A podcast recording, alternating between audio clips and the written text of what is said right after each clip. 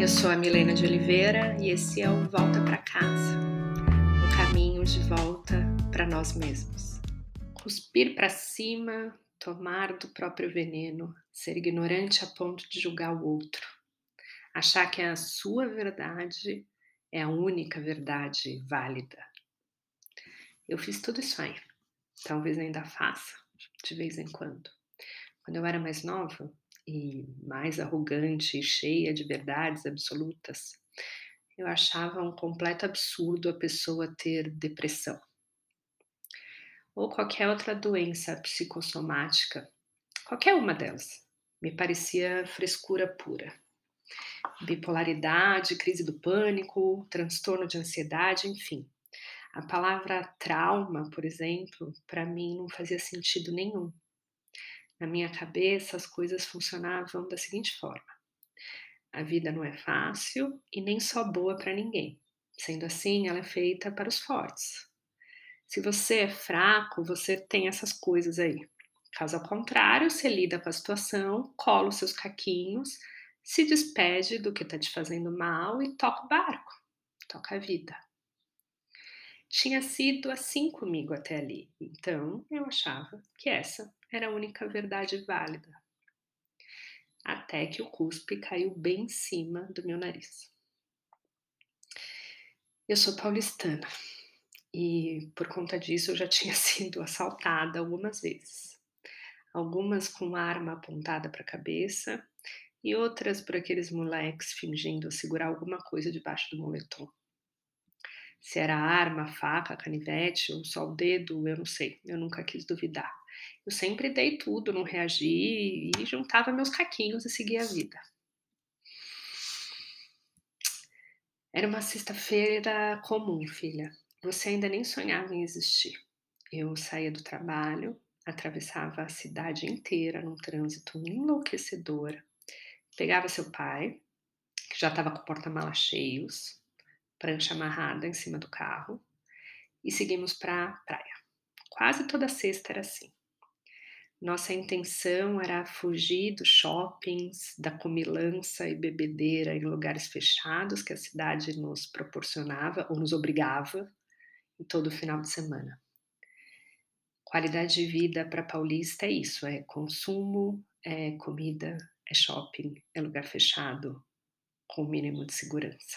E a gente buscava um pouquinho do oposto a gente queria silêncio, natureza e um pouquinho de bebedeira e comilança assim, mas ao ar livre. O trajeto até a praia levava mais ou menos umas duas horas e meia. Era cansativo, mas sempre valia a pena. Naquela noite específica, a prancha que estava presa no rec do carro começou a fazer um barulho estranho. E aí seu pai achou melhor encostar ali no acostamento para amarrá-la melhor. E eu vi, eu vi o que ia acontecer. Dois meninos estavam vindo pelo mato em direção ao carro e ainda eu avisei, amor, assalto. Um foi para cima do seu pai e o outro veio para cima de mim no carro. Eu não vou entrar em detalhes aqui do que aconteceu, mas foi muito rápido, como a maioria dos assaltos, e eles levaram o que eles tinham que levar: celular, carteira e a nossa paz também. Quando eu passo por esse tipo de experiência, eu fico com raiva, claro, mas sempre agradecida. Agradecida por não ter acontecido nada grave. E isso costuma me dar mais raiva ainda, porque eu não quero ser obrigada a ter esse tipo de gratidão. É muito paradoxo. E aí eu também sinto culpa e angústia, porque esses meninos não têm outra saída. Essa é a realidade, a rotina e a verdade deles. É o mundo da violência, a falta de oportunidade, amor, respeito. A vida deles é muito diferente da sua, filha. Mas enfim. Eu não sei identificar exatamente o que foi dessa experiência de assalto, mas dessa vez eu não consegui colar caquinho nenhum, nem tocar o barco. Eu passei a sentir um medo terrível irracional mesmo, de absolutamente tudo. Eu era incapaz de abrir as janelas do carro. ou parar num semáforo qualquer sem ficar tensa da cabeça aos pés. Eu tinha certeza que alguma coisa ia acontecer de novo. Eu fiquei com medo, muito medo, e tudo isso foi crescendo de forma tão absurda que eu já não conseguia nem dirigir até o trabalho. Então eu passei a acordar às 5 da manhã e pegar um ônibus fretado para me levar do outro lado da cidade, para eu poder trabalhar sem precisar passar pelo estresse de dirigir no trânsito de São Paulo. E aí a coisa foi se agravando. Depois de uns meses eu não conseguia dormir. Eu vivia exausta, estressada e nada, absolutamente nada, me fazia pegar no sono. Naquela época eu já tinha minhas ferramentas. Eu meditava, eu lia, eu pensava coisas boas, eu agradecia, eu acendia velas, eu lia de novo e nada. Eu tinha um sono absurdo, mas eu não dormia. E aí eu ligava desesperada de madrugada para o seu pai que ainda não morava comigo, a gente só namorava nessa época. Ele atendia, filha. Eu falava que eu não conseguia dormir, que ia enlouquecer, que ia surtar, e eu chorava no telefone.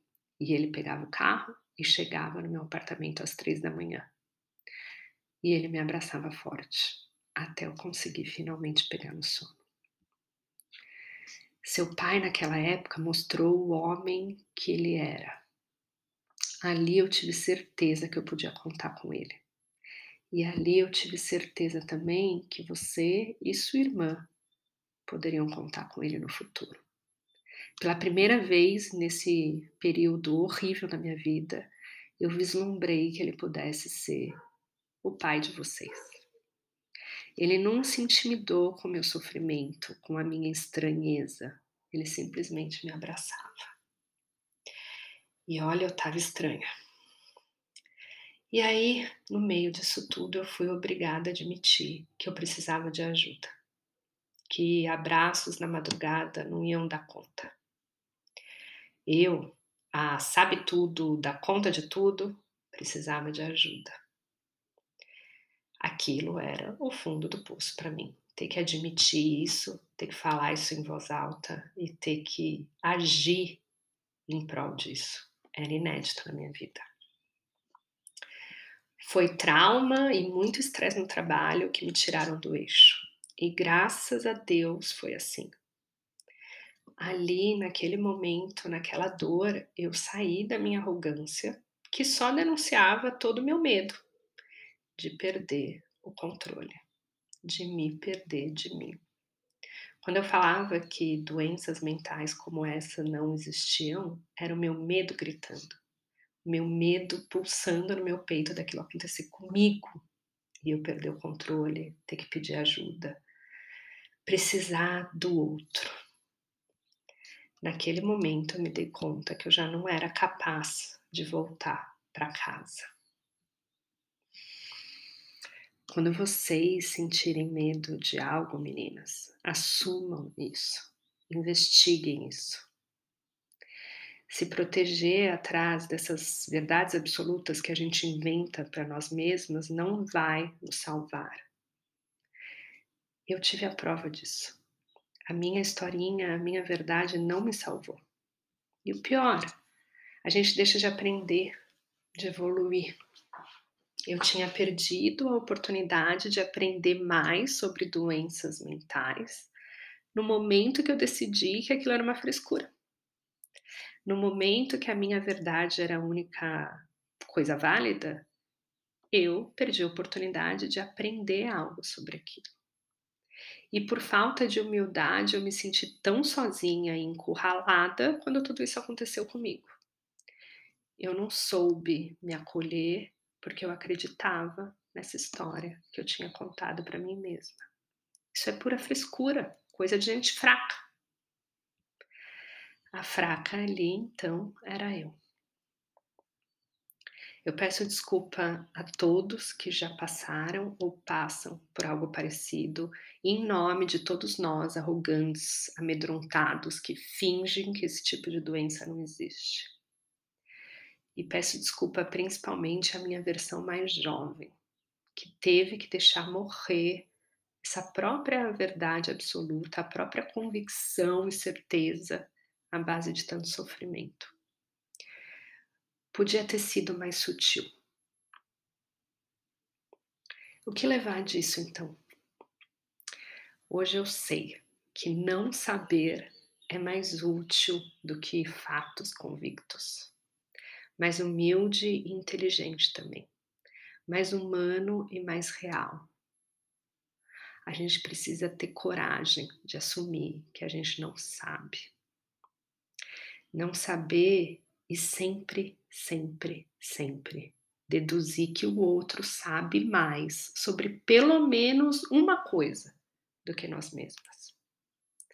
Estar aberta a escutar, de coração aberto, inclusive. Não saber da liberdade. E o que mais eu poderia desejar para vocês, além da liberdade?